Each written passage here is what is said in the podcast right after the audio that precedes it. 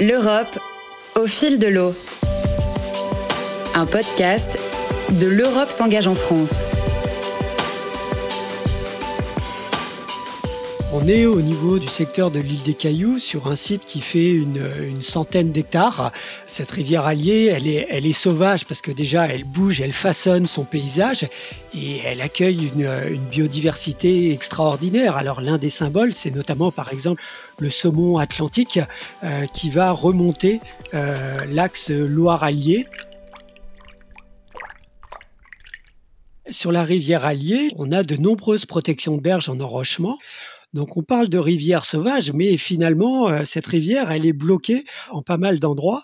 Et du coup, sa, sa, dynamique fluviale, qui fait toute sa richesse pour la ressource en eau, pour la biodiversité, eh bien aujourd'hui, elle est pas mal perturbée. Notre rivière Allier, lorsqu'elle arrive sur cette protection de berge de, l'île des Cailloux, eh bien, elle arrive sur euh, une protection avec des, gros blocs euh, d'enrochement qui font euh, jusqu'à 1 mètre, 2 mètres de diamètre. Donc vraiment un point dur qui va bloquer la rivière. Et donc ça va empêcher la rivière de se recharger en sédiments provoquer un déséquilibre du fonctionnement de la rivière. La mosaïque de milieux naturels qu'on a de part et d'autre de la rivière Allier est intimement liée au fonctionnement de la rivière, à ses crues, aux fluctuations du niveau de la nappe. Et du fait de l'abaissement de la rivière et de sa nappe, eh bien, ces milieux naturels vont se déconnecter de la rivière et finalement ils vont perdre leur, euh, leur originalité. Les conséquences pour les humains, c'est avant tout l'abaissement, au-delà de la biodiversité bien sûr, mais la euh, diminution de la ressource en eau en, quantité. La ressource en eau de la nappe alluviale de l'Allier alimente l'équivalent de 700 000 euh, personnes en eau potable, donc c'est un enjeu très important. Et évidemment, dans le contexte actuel du changement euh, climatique, on sait les tensions qu'on va avoir dans l'avenir sur la ressource en eau.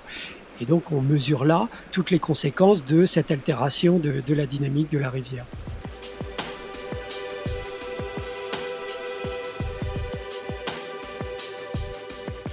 À l'aube des années 1980-1990, euh, ce dysfonctionnement de l'Allier et des autres grands cours d'eau européens, tels que la Loire par exemple, ont été euh, mises en évidence.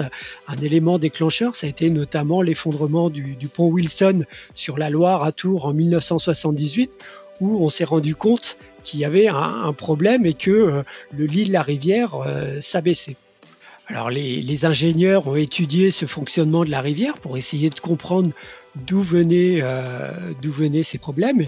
Et puis, on a aussi des, euh, des associations militantes qui se sont penchées très rapidement sur ce fonctionnement de la rivière et qui ont mis en avant l'importance de cette dynamique euh, fluviale.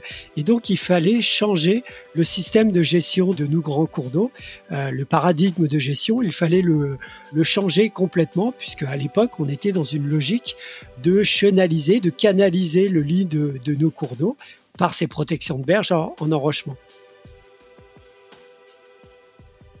L'étude de faisabilité a été réalisée en 2018. Donc la phase d'enquête publique a eu lieu sur le premier semestre de l'année 2019 et les travaux ont été menés en septembre 2019. On a inscrit cette étude de faisabilité et ce projet dans le cadre du contrat territorial Val d'Allier avec le soutien de plusieurs partenaires parmi lesquels le Fédère-Loire, donc l'Union euh, l'Union européenne. Et donc l'Union européenne, clairement, est un élément facilitateur pour entraîner les autres partenaires sur ce projet pour essayer de euh, restaurer la dynamique de, de la rivière. L'Europe au fil de l'eau. Alors un an et demi après la fin des travaux, on a eu la chance de connaître quelques crues euh, significatives sur la rivière Allier des crues morphogènes qui ont généré pas mal de travail. Et finalement, ça a permis à la rivière de restaurer sa dynamique. Puisque le projet, les travaux finalement menés par le conservatoire, c'est juste enlever le point dur. Mais c'est pas nous qui avons restauré la, la dynamique.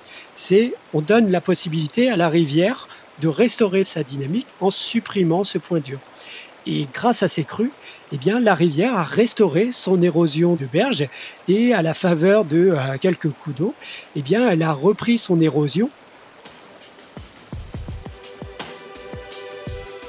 Un an et demi après les travaux, le projet a déjà largement montré son, son efficacité puisque On a enlevé 600 mètres cubes d'enrochement et grâce à cette intervention, eh la rivière s'est naturellement nourrie de 18 000 mètres cubes de sédiments, de sable et de gravier qu'elle a pu éroder sur la berge naturellement.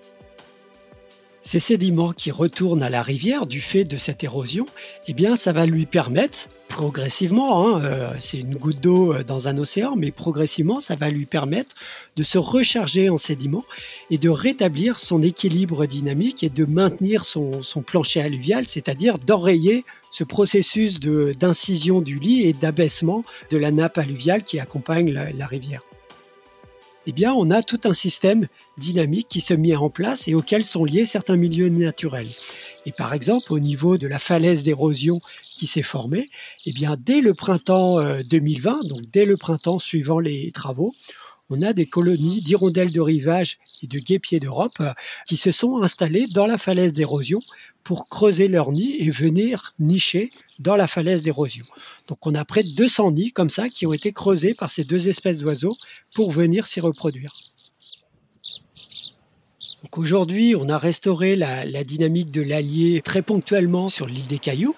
L'idée, c'est de suivre l'évolution de ce site pour montrer qu'on peut supprimer, effacer des protections de berge sans que ça ait des conséquences euh, négatives pour les activités euh, humaines et que ça permette de restaurer la dynamique de la rivière pour garantir son bon fonctionnement pour les générations à venir et pour garantir une ressource en eau en qualité, en quantité pour les générations à venir. Donc l'idée, c'est que cette expérience, eh bien, elle fasse des petits pour, euh, dans les années à venir, qu'on continue ponctuellement à supprimer d'autres protections de berges avec l'accord des acteurs locaux pour progressivement restaurer la dynamique de la rivière de façon plus globale. L'Europe au fil de l'eau. Ce podcast est proposé par L'Europe s'engage en France, un site d'information sur les fonds européens en France, conçu et animé par l'Agence nationale de la cohésion des territoires. Ce podcast est cofinancé par l'Union européenne Retrouvez-le sur www.europe-en-france.gouv.fr et sur toutes les plateformes d'écoute.